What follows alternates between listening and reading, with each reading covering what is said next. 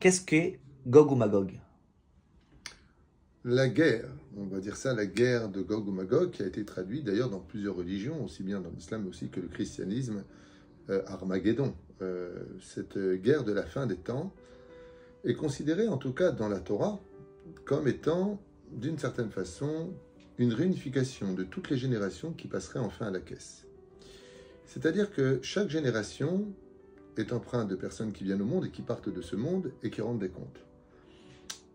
Tout ce qui se passe après la mort est très souvent lié à l'échelle individuelle. Chacun de nous, nous faisons juger devant le trône, pour le meilleur comme pour le pire, selon le mérite qu'on aurait pu euh, acquérir pendant notre existence sur Terre. La fin des temps, la guerre de Gog ou Magog, c'est l'apogée des nations du monde à travers toutes les, générations.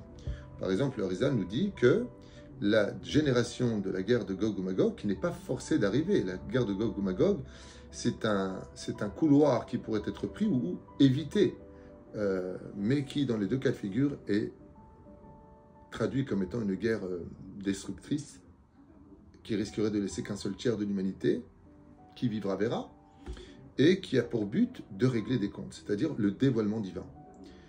Comment ça va se passer? Il y a eu beaucoup de commentaires, chacun amène euh, ses opinions sur le sujet. Nous, nous avons euh, pas mal de prophètes comme Yecheskel, comme Tsephania et bien d'autres qui nous parlent de cette fameuse guerre de Gog ou Magog, qui se résume avec les nations du monde qui monteront tous contre Israël. Une réunification des nations du monde qui viendront se battre contre Israël, d'où là-bas, comme par exemple dans le livre de Rabbi Azoulay, le Messie, le Mashiach sortirait pour justement mettre un terme et faire déposer les armes définitivement dans toutes les nations du monde.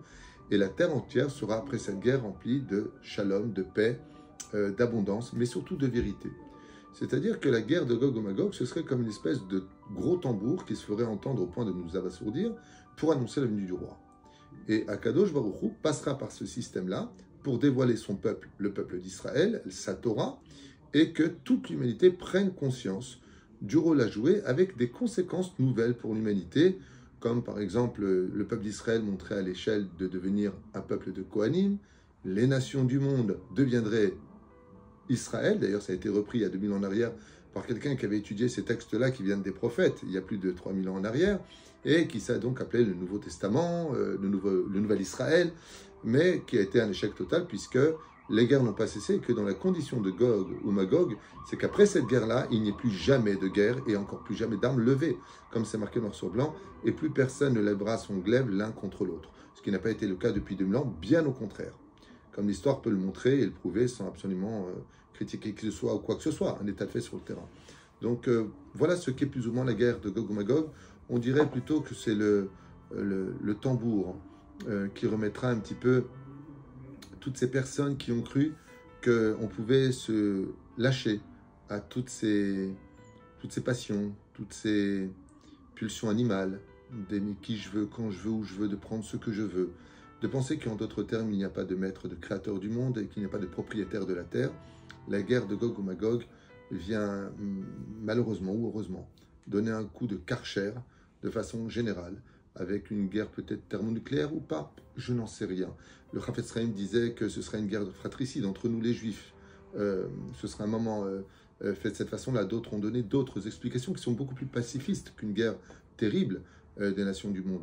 Ce que je sais, c'est que Bezrat Hashem, beaucoup de, d'encre ont été versées sur ce sujet-là, mais qu'en réalité, ils finissent par dire à la fin, personne ne sait réellement. Par exemple, pour le rabbi de Lubavitch, il n'y aura plus de guerre de Gog ou Magog parce que selon lui, elle a eu lieu durant la deuxième guerre mondiale. D'autres commentateurs disent que euh, il y a trois guerres de Gog ou Magog. La première, c'était le Beth Amikdash, premier qui a été détruit, le deuxième qui a été détruit. Et avant le troisième, juste avant le troisième, il y aura cette fameuse guerre de Gog ou Magog, où les nations du monde battront les uns contre les autres, puis accuseront Israël d'être toujours à la source de tous les conflits, et ils feront la paix entre eux pour se retourner contre nous, au point de ne plus voir une seule euh, vague sur le Seine, tellement les bateaux seront réunis autour de nous, et Israël enfin fera une teshuva euh, comme jamais dans l'histoire on l'a fait, un cri vers Dieu en disant cette fois Manasseh, qu'est-ce qu'on devient? Et Mashiach sortira, ce qui paraît à ce moment-là. On a tellement espéré, on était persuadé qu'après le Covid, il y aurait la Géoula, il y aurait enfin la rédemption, il y aurait enfin Euh, quand euh, Poutine a attaqué l'Ukraine et que la Chine s'en est pris à Taïwan, on s'est dit, ça y est, moi aussi même j'avais fait des cours qui sont référencés sur ce sujet-là, puis voilà que ça devient encore une fois de plus silencieux. Alors, est-ce que cela veut dire que Dieu y renonce ou est-ce une mise en garde en disant, regardez ce qui s'est passé, ce n'était qu'un échantillon? Je ne sais pas. Moi, ce que je pense, c'est qu'on devrait, au lieu de s'intéresser à la guerre de Gog ou Magog, si elle arrive ou pas et qu'est-ce qu'elle en viendra, je pense que le plus important est de savoir comment, on va passer la journée d'aujourd'hui à mieux euh, s'entendre les uns les autres et à plus servir le Créateur du monde. Je pense que c'est c'est là qu'est notre guerre de tous les jours de Gog ou Magog et de faire Dieu fera ses plans de toute façon avec ou sans notre accord. Mais en tout cas, si elle annonce ce qu'elle annonce, ça fait un bain de sang assez important et j'espère que Bezrat Hashem, on pourra remplacer ce bain de sang par beaucoup plus de sourire, parce que c'est tout ce qui manque à cette humanité. La compassion, de l'empathie, de la on dit en hébreu, euh, aussi bien chez nous que chez les non-juifs, avoir un peu plus de, considération les uns pour les autres, surtout dans cette pauvreté par laquelle énormément aujourd'hui de familles passent. Pour eux, la guerre de Gog ou Magog, ce serait peut-être euh, une libération, tellement les gens souffrent dans notre génération. Bezrat Hashem, si on attend le Messie pour nous sauver de la guerre de Gog ou Magog, il faut que chaque être sache qu'il est une partie du Messie. C'est-à-dire qu'en chacun de nous, il y a le potentiel de redonner vie à l'autre en lui évitant sa guerre de Gog ou Magog qu'il subit à l'échelle individuelle. Et cette guerre-là, elle est à proximité de chacun de nous, tandis que l'autre, qui vivra verra. Merci beaucoup, Rav.